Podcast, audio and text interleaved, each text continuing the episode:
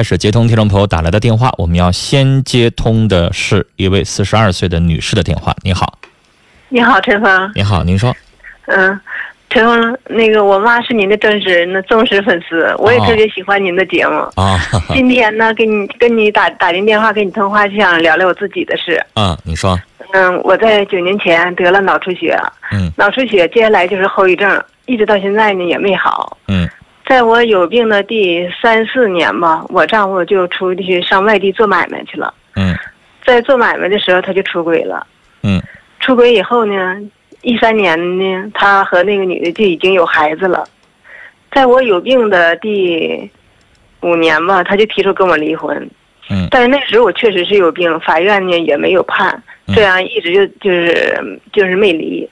没离呢，但是他和那个女的呢，没说今一三年的夏天就已经有孩子了，但是我呢，现在呢，马上也就要好了，嗯，好了呢，我今天跟陈峰老师打电话，我有个想法，你说，我我就是想让陈峰老师能不能帮我个忙，帮我联系一位私家侦探，能为我取证的。你要取证干嘛？因为我们俩早晚得离婚。嗯。因为我马上我就好了，好了，他指定他得提出跟我离婚。嗯嗯嗯。因为法律就相信证据，我没有证据。嗯。嗯，我就是有这个想法。女士，我建议你先找一位律师。律师我也。啊，看看你这个官司是在你的这个居住地，还是你在哈尔滨打？然后你先找一个律师，然后由律师了解你的整个的这个情况。啊，你这个案例当中需要什么？然后呢，你跟律师商量，是需要婚姻调查，是需要私家侦探，还是需要什么？还是律师就能帮您做？啊，这些事情呢，最好由律师来做。啊啊，因为这样的话合理合法。嗯，律师我也也咨询了。嗯，律师是也说了，说你必须就是得有证据。什么律师？你自己在律师事务所找的，还是怎么的？我也是通过别人给我咨询的，女士，你自己本人去，啊，自己本人呢。然后有一些小县城的那个乡政府的那个法庭啊，有一些他不是律师，他有一些我怎么说呢？他只能叫法律服务人员，他可能没有律师资格证，明白吗？有一些他到底是不是律师，你可以检查证的。但是我知道，在一些小地方，有一些人呢，稍微自己好像感觉二道贩子二百五，知道一点法律知识，就冒充律师，就说你上我这儿来吧，他就是为了挣钱。啊，女士，专业的律师，我告诉你，什么样的律师事务所，那法院门口开那律师事务所，它不可能是假的。嗯，你想一想。咱们，你你随便上哈尔滨，我们开发区这有两个法院，一个是哈尔滨市中级人民法院，一个黑龙江省高级法院。那法院旁边都有律师事务所，他那个律师事务所，他要不是经得起推敲的，他敢开在法院门口吗？嗯，是吧？我的意思说，您可以去找，或者是你找我们，我们龙广新闻台有官方的这个法律顾问，您都可以，然后听一听律师的意见，然后律师也会给你一些主意。举个例子，你让人家你想找个婚姻调查。或者是你想找这种现在比较边缘化的这个到底合不合法，先有待商榷的这个你说的私家侦探哈，你找他，你让人就会问你了，你要哪些？然后律师会给你一些建议，比如说我需要是文字啊、证人呢，还是录音、录像、照片呢，还是什么东西？然后哪些可以做证据，哪些没用？律师会给你个建议，明白吗？然后还有。可能像你说的，我以前在节目当中呢也跟大家介绍过哈，女士，我建议你上书店去买一本婚姻法，嗯，那个红色的上面带国徽的，嗯，一本大概我记得我当时买两块三毛九，很薄的一个册子，大概那几十条都有。你看看婚姻法当中有以下几种情形可以判决离婚的那几种情形，如果你要符合以下的情形了，你都用不着找这么多麻烦事儿。比如说分居满两年了。嗯，那你都省了去请那个婚姻调查的那个钱，你就可以离了。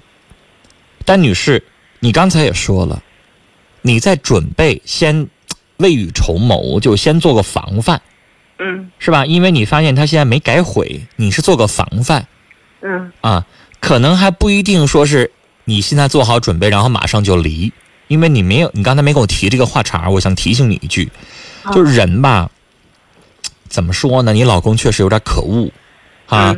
你刚才也说了，他不知道理解你，然后呢，也不知道去看到你的好，就像你刚才听到我在节目开始的时候念的这件这个故事哈，这件事儿。嗯呃，这个事儿呢，我觉得发生在哪儿也不重要，但是这个事儿我想说的是什么呢？就是当事人用了一些事情，用了一点点，你管它叫手段也好，叫方法也好，叫招儿也好，嗯反正那个女士就提了这么一点点要求，然后她丈夫就按着做了。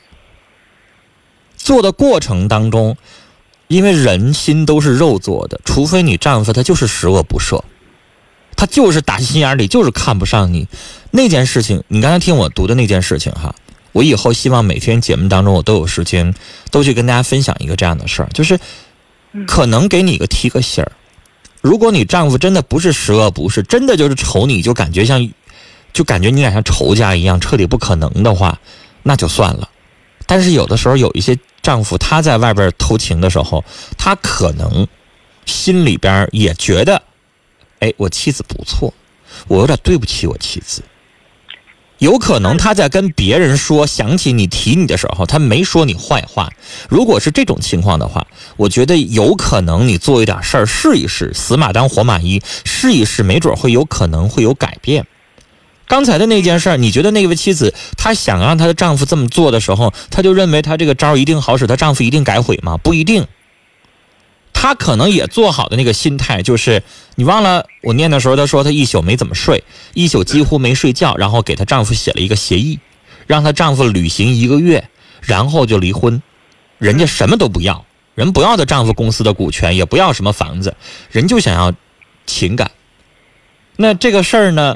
她的这个做法，她成功了。她丈夫因为毕竟觉得对不起她妻子，然后这么两个人在相处的过程当中又觉得，哎，我没有必要非得离婚，所以他挽回了这个家。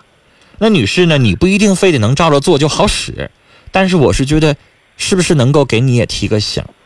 对，如果你能做点什么的话，你也反省反省自己。跟他结婚，您四十二岁了，跟他结婚应该快二十年的这段时间当中，有没有？咱自己是不是好像有哪些地方也跟二十年前不一样？嗯咱本身没有二十年前可爱了，咱是不是也变得爱唠叨了，脾气不好了？然后你也反省一下，他在外边的人都是啥样的？嗯那些人为什么他就比咱们对他有吸引力呢？好在哪儿呢？你以一个男人的角度去想一想，他在外边找的都是，一定是那种风骚的，然后年纪轻轻的，俩人在一起只不干正事儿的那种人吗？嗯，有的时候有些男人找的女人也不一定那么肤浅。女士，你会不会觉得说你老公就一定在外边找个年轻的、有身材的，然后俩人就做下流事儿的？那指定的。但有的时，候我想给你提个醒儿，女士，因为我我现在不了解你家具体情况哈，就是嗯有的时候有一些男人不一定那样。但是他指定是那样。那个女的，当时他俩出轨的时候，那女的才十八，今年才二十六吧，二十七。啊、有。他如果你觉得你40多了。老公真就是那样了，那女士那就无可救药，对，那就是你老公就是个下流坯子，啊，他就那样了，他图的就是性，哪天跟这个女的玩够了，然后他再跟别人再玩，那要是这样的话，女士，那你就做什么都没有用。但假如说他已经不回家了。像我说的，如果他还有一点点人性，有一点点情感的话，女士，你得承认这个世界不是所有的男人都只图性的。有一些男人你也得承认，有可能跟他妻子过得真是不是特别顺心，然后他在外边真就碰着一个俩人是因为爱，而且他俩也确实是挺合适的，这样的事儿有没有？也有，是吧那？但是陈芳，他跟我过日子这段时间，我们俩从来也不吵架，感情还挺好的。那个时候其实他已经出轨，我就是不知道，我从来没往那点想过。因为男人出去了，能没有个朋友吗？没有个交往吗？我从来不往这方面想。但是他呢，出去他确实他就是没干好事儿。那女士，我是觉得你应该走入你丈夫的心里，不知道用什么样的方式，能不能跟跟他聊聊心？我就怕他不说实话，不跟你说，因为这个话茬不太好打起来。我的意思是说，他跟这个女人只是图性吗？还是跟你过的日子当中，他觉得哪块缺点什么没意思，他在外图的是解闷儿还是什么？你要了解他的心理。如果你能够挖到他那个心里边脆弱的那个点，就像刚才我介绍的这个事儿一样，那你们的婚姻就还有希望，还有转机。但如果你像你刚才说的那样，我觉得女士你已经放弃了，你就觉得我丈夫就是下流坯子，那就完了。那你又说你跟你丈夫过得还挺好，你还觉得有感情，那你丈夫不是十恶不赦，他不是色鬼一个的话，那就有救药。所以，女士，这个东西只有你自己最清楚。我不认识他，现在不是你丈夫在给我打电话，我能听出来这个人啥样。我的意思说，你在思考还有没有余地。当然，你刚才想的是做好离婚的准备，法律啊、证据啊都搜集好，这个我支持，可以这么做。然后你再思考一下，这个婚姻还有哪个点我没触碰到，触碰一下有没有转回的余地，这个是我希望你能够。思考思考的问题啊！时间的关系，跟你聊到这儿了，再见。